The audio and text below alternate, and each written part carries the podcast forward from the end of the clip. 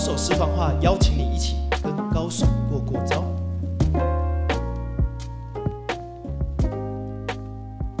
去见更厉害的人，扩大你的无限可能。我是主持人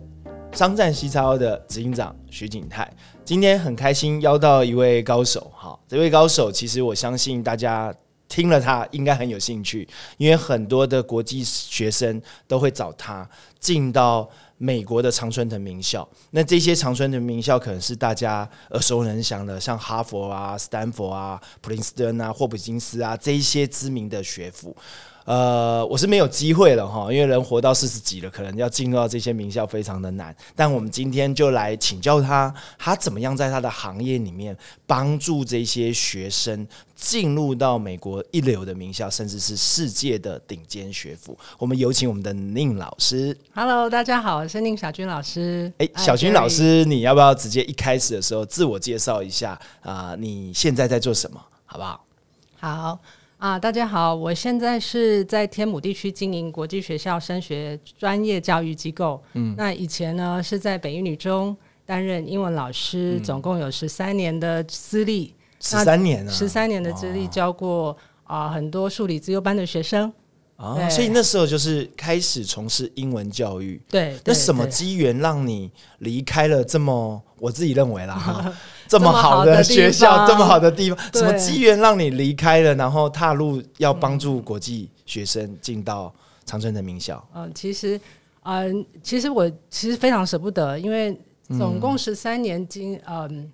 呃，接触了一千八百位优秀的北语女学生哦。那在在这段日子里面，我的学生也教我非常多，呃，就是我就是在一群很优秀的学生群里面享受着这个教学相长的乐趣。但是因为我的先生他同时也接触了国际学校的学生啊，就是台北美国学校的学生。哦，那那个时候呢，他对于呃国际教育的投入也相当有兴趣，那就希望说，除我除了在呃一般 local 地，就是说台湾的教育之外，是不是也能协助他在国际学校这个领域做创业？这样。哇，那后来我们讨论起来就，呃没关系，都是教育嘛，那也可以跨足两个领域。后来我就辞职，跟他一起创立国际学校教育机构。哇，这不容易哈，因为他做了十三年，总是有一些感情，对啊而且这些优秀的学生其实会带来老师很大的一个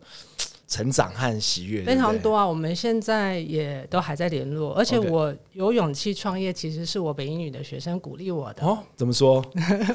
他怎么鼓励你？就是其实在，在呃北一女中教书，对那个时候其实很很开心嘛，你过得那么高兴，怎么会想要离开？对，那而且离开一个稳定的行业，其实对于家庭的稳定收入的冲突是很大的，很大，创业一定是是非常恐怖的。呃，我的学生是说，嗯，就是说，老师你就你就把它当做是，你就把它当做是跳伞这样子，然后再再再。啊呃在坠落之前把那个飞机组起来，对对对不对对对对，不要不要不要，就是说呃，其实没什么，还很年轻这样。嗯那我那时候我的学生也同步创业，那所以我们也也有很多的分享。嗯呃，尤其是在勇气这一块，其实你开始之后你就不会怕了。OK，所以踏出那一步其实是最困难的。对啊但但你踏出去的时候，其嗯实很多的想象和恐惧可能就瞬间消失。瞬间消失，而而且其实因为还是做自己热爱的教育，对，所以你不会觉得这个非常陌生，嗯因为就是做自己喜欢的事，而且其实你很理解教育就是一个就是就是一个陪伴的历程。哎，那你在陪伴的历程，你就会成就，不只是成就另外一个家庭的幸福，你其实也在这个过程当中成就了自己。哎，我觉得做教育都要有这种心哦。所以我们今天就聊到一个问题，就是说。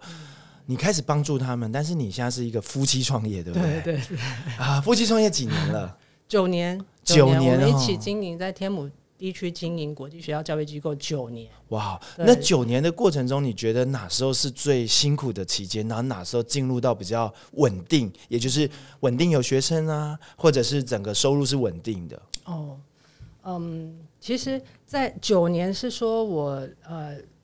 正式立离开案，对对，正式离开之后成立九年嘛。对一开始的时候，其实你还是要累积一些名声，就算对以前你在北一女中很有名，不代表这个名气能够带到国际学校。对对，而且呃，这这其实这个历程还是要从学生的口碑，然后一个一个教，然后一个也教，两个也教，三个也教。对，就是呃，你你在这个过程中把学生的成绩带好，然后家庭也因为学生的成就建立了自信，呃，家长其其实就会慢慢帮你推荐。对，所以你最好的口碑就是你的学生，学生跟家长。学生跟家长，嗯因为学生跟家长如果教得好，就会人家说哇，这个老师教得很好，就一步一步累积。哎、所以需要时间的累积耶。对，而且还要组建团队啊，因为不可能只有我跟我先生先生。教学啊，对啊，所以其实在这个过程中，呃，第一个你你还是要肯定教育的力量。那教育教育在陪伴的过程，其实你不会孤单，然后借由你的理念的宣达，慢慢的就会有人陆续的加入你。OK，可是，一开始的时候，不要真的不要害怕那个收入很 很微薄。哎、那这里也问一下，就是说在创业的过程中，你觉得在哪个在初期，这个大概要经历多久？在你现现在已经做的比较稳定了，那在过去你大概花了多久时间？嗯，我觉得，因为我们其实创业的时候，主要是专注在教材的开发，哦，然后系统的建立。那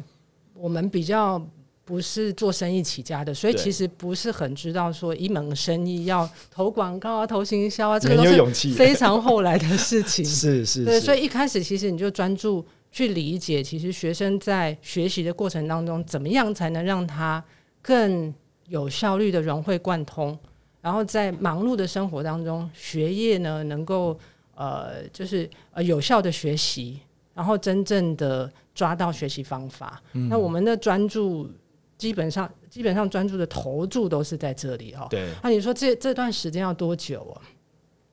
差不多要三到五年，你就会脱离，就就会三到五年把整个教材系统啊，还有人才的组建啊完成。完成之后，后面就会渐渐的越来越顺畅。嗯但是这个过程，我觉得还是要有很多的学习。三到五年，先巩固自己的最在乎的啊、嗯教材、系统、人才，后面再来去想说，哦，呃，除了家长的口碑、学生的口碑之外，有没有什么品牌啊、广告啊、行销？这个可能就就要跟 C 超 O 学习。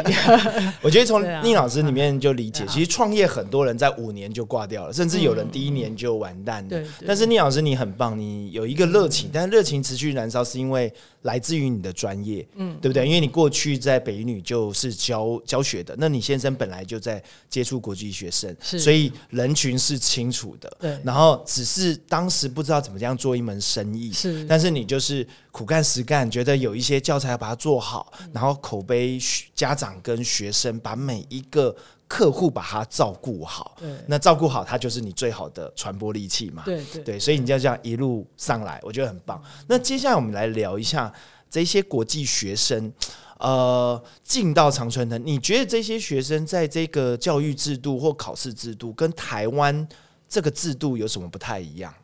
台湾的话，以前在一女中哦，大家其实台湾其实很很简单、很单纯，哦就是你把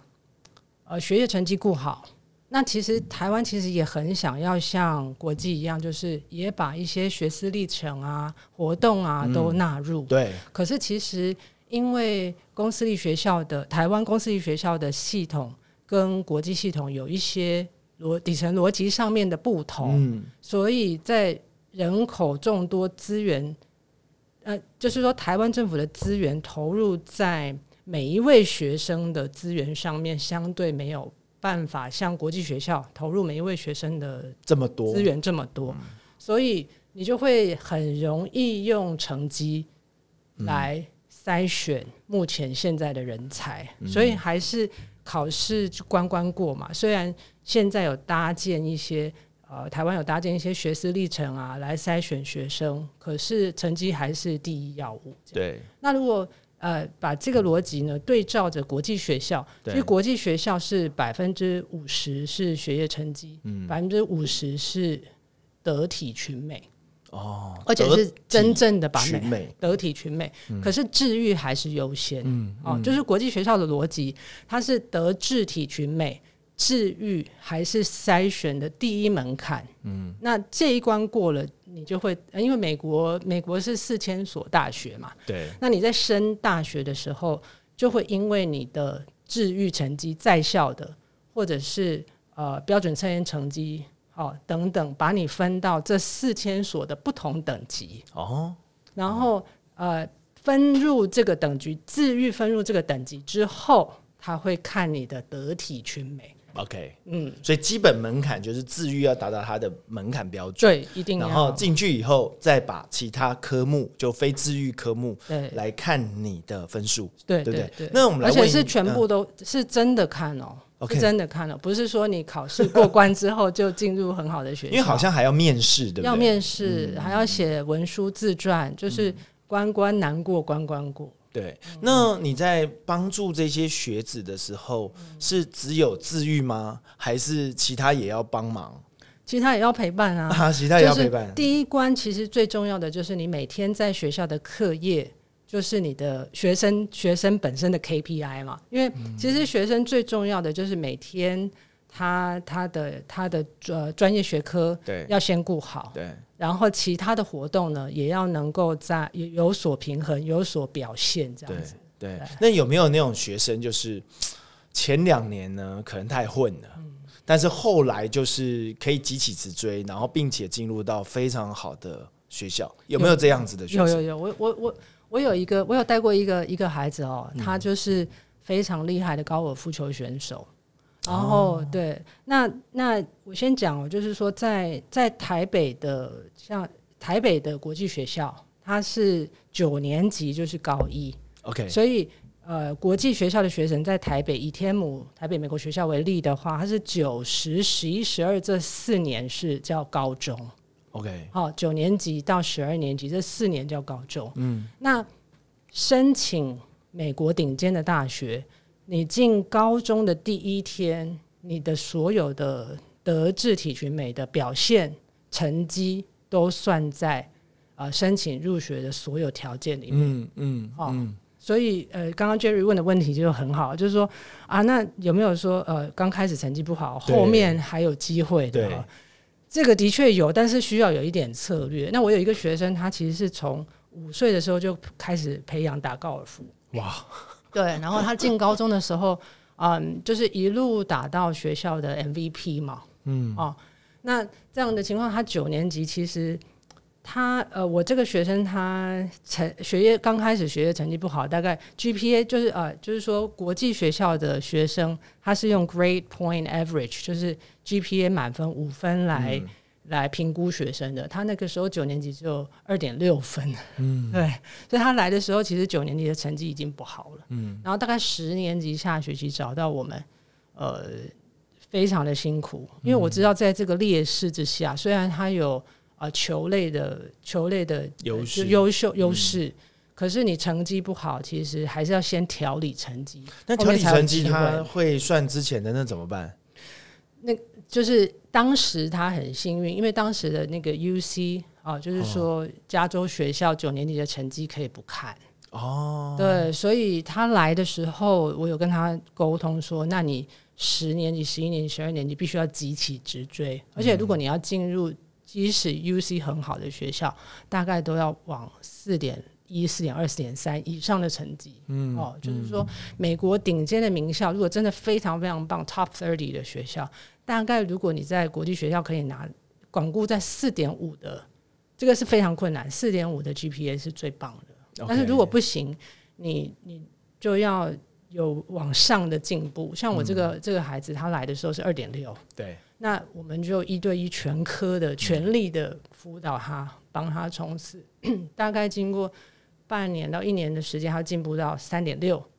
啊，后面到四点三，嗯，啊，最后申请的时候。综合条件，你这一关过了，那再加上他优异的高尔夫球的表现，表现他就进入 UC Berkeley。哇，好，UC Berkeley，最棒的，我自己认为啦，美国西部最棒的公立学校。对 OK，好，那这边也问一问，就是为什么嗯挤进这些常春藤名校真的会不一样吗？为什么这么多学子或者是美国学校的这些家长愿意花这么多的钱和资源，让他们进到这些顶尖的学府？我觉得家长们当然就是有觉醒啦，就是说，在你资源够的情况之下，我是感觉得出来，家长知道教育是唯一维持优势的途径。那这是这是第一个。OK，所以在在所有家庭资源分配里面哦，呃，凡是重视教育投资的，他的孩子在呃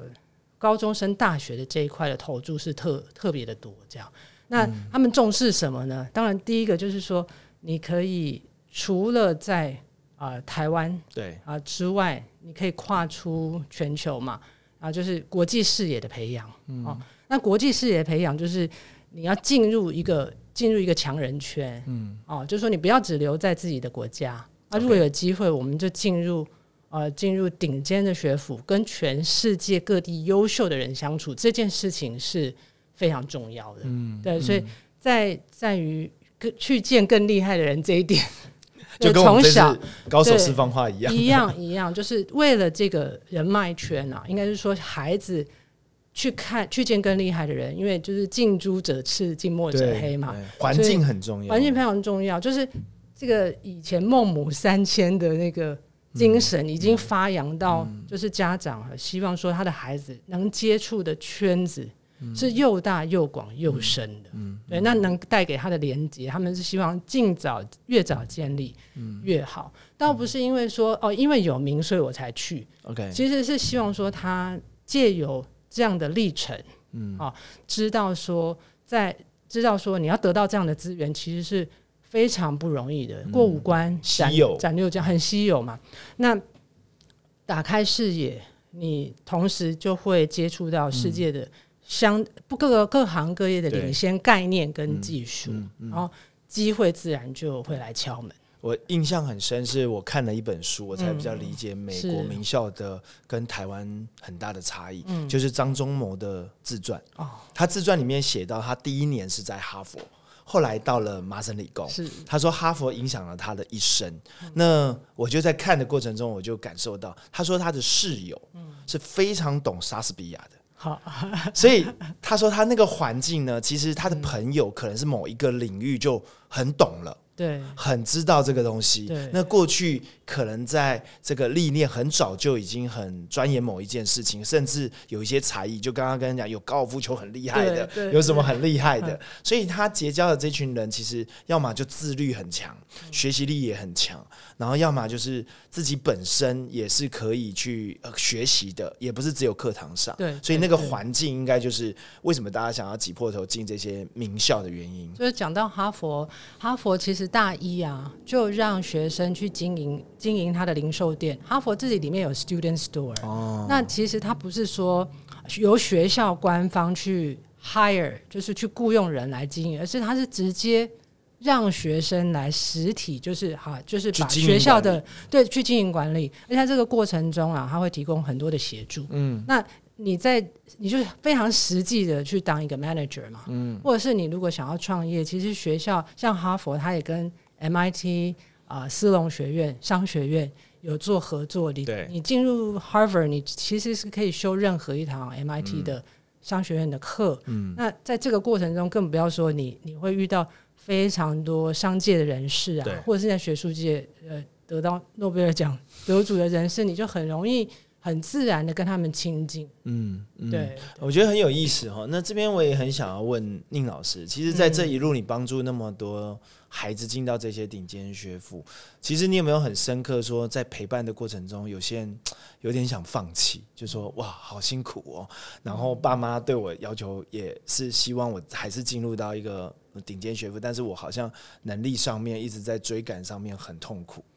哦，一定一定会有啊，一定会有。我觉得就是帮陪伴的过程哦，其实这是一个全家都要参与的事情。嗯，有的时候孩子的压力是来自于父母的不了解。嗯，对，有的时候，比如说爸妈，当然我对你有期望，可是当你对孩子有期望的时候，因为我们不是每一个父母，呃，呃就是说孩子在有机会进入 top thirty 或长春人或这样的顶尖名校的时候，自己都念过嘛，不是每一个现在呃台湾的父母他是这样的出生，对不对？那当你带有这样的期望的时候，你的孩子有机会啊进入呃一欧美的顶尖学校的时候，你可能对这个制度上的不理解，反而会让孩子造成一些压力。这样，所以我会比较鼓励说，孩子就是说，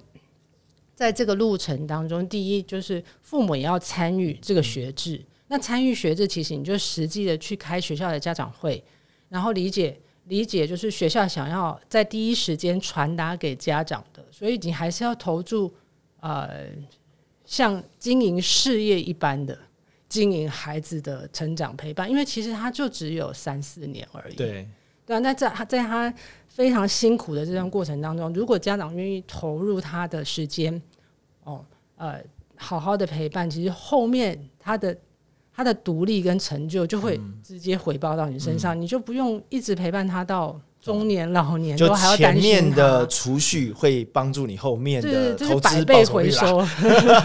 就是至少你不用那么担忧。嗯，可是如果家长没有投注时间，因为其实能够投注资源的家长，他其实在社会上的地位跟社经地位社经地位也是非常高，那相对是真的非常非常的忙碌。嗯对，那我晓得这个这个投注时间不是很容易，但是你只要能够投注一点关心，家庭的冲突就会少非常多。对，要不然孩子会会说你又不懂，你凭什么？你凭什么在那边发表意见？这个有点像心理辅导心理辅导，有一点，有一点有嘛哈，因为孩子在这里面一定会有很多的受挫啊、挫折啊，非常多、啊，然后很大的压力。对，很大的压力。所以在过程当中，其实呃，就孩子如果其实不只是来我的机构上课，来上课的时候，其实他每天比如说放学的时候或晚上的时候，他有很多想要抒发跟你讲的话。嗯，父。但他回到家之后，父母也可能很忙，不一定见得到面啊。其实孩子很需要那种 quality time，大概五分钟，OK，听一下他在学校发生了什么事情。，对，好。那我们今天也是一个高手私房话，刚刚听了很多宁老师的一路过程哈。那最后我也想问一个问题，就是宁老师，你在这个创业的路上，你觉得最大的成就，跟你在这里面过程中，你最大的喜悦是什么？我觉得最最大最大的喜悦是看到看到学生在学生的成就，嗯，然后家庭的冲突，因为我们的陪伴，嗯，而减少，嗯，就是真的就是，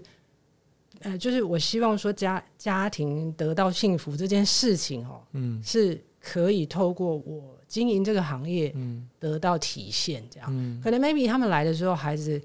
呃，学业有一点挫折，对，然后信心上不足，嗯，然后父母呢吵来吵去，对，冲突不断对，啊。可是当一个陪伴者，在这个过程当中，你可以看到，呃，渐渐的冲突减少，然后家里充满更多的希望，嗯，呃，然后他的成就会在后续。其实我们现在的学生都还有在跟我们持续联系啊。我的学生就毕业以后毕，业以后啊，他还是会回来啊，对啊，对啊，就会你就会知道说，你会知道说，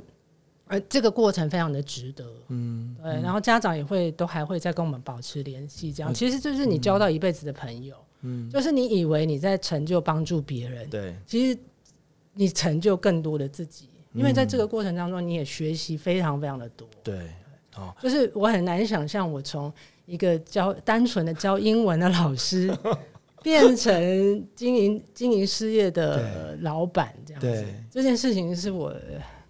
没想过，真的没有想过。OK，我觉得很棒哦。所以，我们今天请到宁老师来讲这个高手私房话，其实我有一些收获，也回应今天给所有有听的一些来宾。我觉得教育是一个生命的事业，它不只是你要给他什么，其实也是在成就自己生命的一个部分。对，然后我们看到一个人的历程，从零到一到一百，在蜕变的过程中，在转变的过程中，其实有时候我们在旁边的人更加的喜悦哈。对啊，对，所以喜悦、成长、陪伴，这其实是我们在做教育事业，包含我现在在做上山西超一样。我一直觉得教育不是一堂课的问题，它是一个生命的问题，对不对？哈，你教给他这个生命，他。他能够怎么样去滋养长大？你在他最痛苦艰辛的时候，你会不会陪伴他？嗯，这个是我觉得学习里面其实很重要的部分。我们常常讲说，考试很重要，成绩很重要，有时候这个过程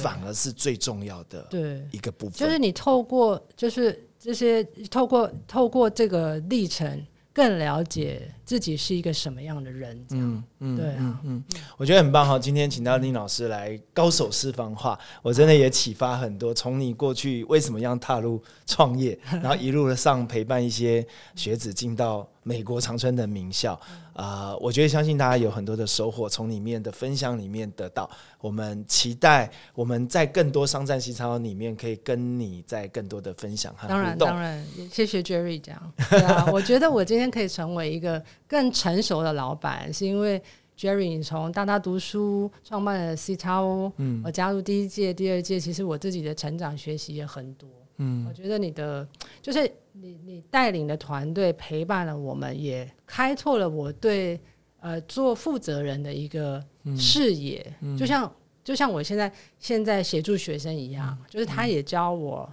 就是说去呃去跨出舒适圈，啊，去认识去更厉害的人，去做更不一样的事情。你有时候回应你一个，昨天我收到一封信。